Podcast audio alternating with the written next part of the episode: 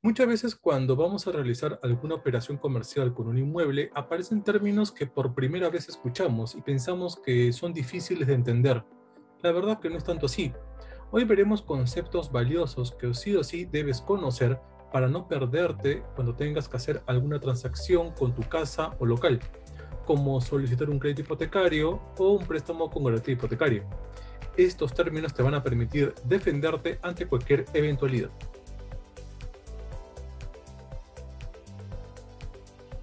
En los que a veces nos enredamos con los términos jurídicos más utilizados en el negocio inmobiliario. No entendemos la diferencia entre testimonio, copia, escritura, minuta, así que hoy día vamos a ver estos puntos. Contrato de compraventa. ¿Recuerdas lo primero que firmaste al momento de cerrar el negocio por tu departamento o casa? Bien, eso fue un contrato de compraventa. Podríamos decir que es un acuerdo entre las partes, el que vende y el que compra. En este documento vas a poder encontrar términos como qué inmueble es, dónde queda, precio de venta, forma de pago, fecha de entrega, condiciones especiales y quiénes intervienen. El contrato es suficiente para que, por ejemplo, el constructor respete la venta y tú te comprometas con el negocio. Características. Es autónomo, no depende de otros contratos. Obligatorio. Existen obligaciones recíprocas. El comprador debe pagar el precio del inmueble y el vendedor entregarlo. Título oneroso. Existe enriquecimiento.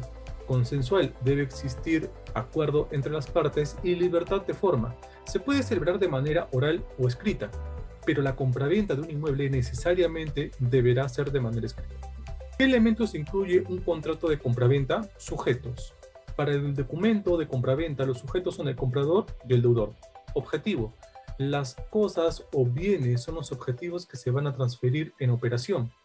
Pueden ser materiales o incorporales. Transferencia del bien. Es el contrato donde se asigna el momento en el que se realiza la entrega del bien.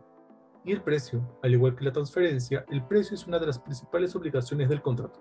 Con el contrato de compraventa es suficiente para que se respete la venta de un inmueble es una minuta? El proceso legal avanza ahora con una minuta.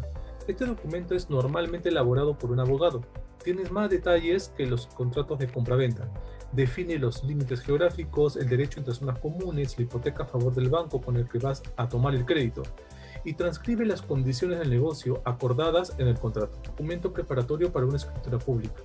Es el formato legal para enviarle a la notaría para que proceda a la escritura lo firman las partes y el abogado.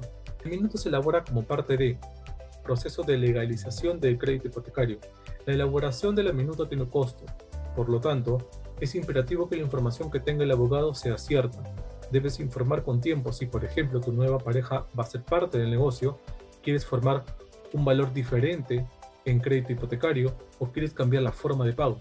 La firma puede suceder en las oficinas del constructor o en la notaría, antes de la entrega de un inmueble usado. No es fácil que alguien apruebe entregarte un inmueble sin haber terminado de pagarlo. Sería un riesgo muy grande. Una escritura de un bien sin tener toda la plata asegurada, muy pocas veces lo vas a ver. Si algo pasa, si la persona no quiere seguir pagando, el bien ya fue transferido. En este caso debe quedar muy claro en la minuta la forma exacta de pago y establecer las multas y garantías que creas necesarias al terminar de recibir el pago y proceder a la entrega.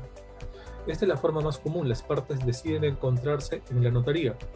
El comprador entregará allí el dinero pendiente, se firmará la minuta y se va a proceder con la entrega. Es un momento que todo abogado y vendedor de bienes inmuebles declara como de alta tensión, es preciso que todos se presenten y que firmen antes de ir a la entrega. Al momento de la firma, tiene que revisar los siguientes puntos. Tu nombre debe ser bien escrito. Tu número de DNI debe ser el correcto. El número del inmueble, piso, área. El número de los estacionamientos y depósitos, si es que lo hubiera. El banco con el que vas a tomar el crédito y las cifras del negocio. Puede pasar algún tiempo entre la firma de la minuta y la firma de la escritura no existe en Perú ningún otro documento con mayor fuerza legal que una escritura. El texto será igual a la minuta. Debes ir a la notaría firmada. Una vez firmada por las partes y el notario, la escritura va a entrar al archivo notarial. El original va a permanecer allí. La notaría expedirá dos documentos. El parte notarial. Este documento servirá para que registros públicos continúe con el proceso de titularización El testimonio es el que se entrega al cliente o a los titulares del negocio. Podría decirse que el testimonio es lo mismo que la escritura, o incluso algunas personas hablan de una copia de la escritura. Se prefiere decirle testimonio también. A la escritura pública también se le llama testimonio de escritura pública, a veces también se le nombra como testimonio de compraventa. En sí, el testimonio es solicitado en todos los casos en los que hagas algún negocio con un bien inmueble. Guárdalo bien. Anota en alguna parte segura de qué notaría se firmó y el número de la escritura. Si por cualquier motivo debes solicitar una copia, podrás pedirla en la notaría. De esta manera ya sabes la diferencia entre minuta, contrato de compra-venta y testimonio. De ello nos viene una gran pregunta. ¿Qué es un título de propiedad? El título de propiedad es un documento que sirve para certificar ante las autoridades que una persona es la propietaria, dueña de un bien inmueble. Es decir, implica el registro de las escrituras en el registro público de la propiedad. El título de propiedad te garantiza que ante las autoridades la propiedad ya está a tu nombre. Entonces, ¿cuál es la diferencia entre escritura y título de propiedad? Ambos documentos sirven para validar que eres propietario de un inmueble. Sin embargo, la escritura puede no estar notariada e inscrita en el registro público de la propiedad, pero el título de propiedad sí.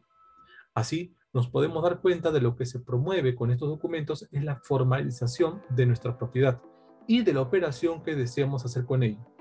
Entonces, ¿qué beneficios tiene traer o tener una propiedad formalizada? Seguridad jurídica. Tener tu propiedad inscrita te protege de terceros que con alguna rebucia legal, mala intención, pretendan adueñarse de tu casa. Oportunidad al crédito. Un título aumenta el valor de tu vivienda y puede ser utilizado como garantía para un crédito en un banco o financiera. Incentivo a la inversión. Al ser propietario, el poblador se preocupa por mejorar las condiciones de su vivienda, de los servicios públicos, de su vecindario y eliminación de conflictos. Resuelve problemas de límites entre vecinos y conflictos con otros asentamientos. De esta manera hemos comprendido cómo estos documentos nos protegen durante la operación comercial de nuestra propiedad.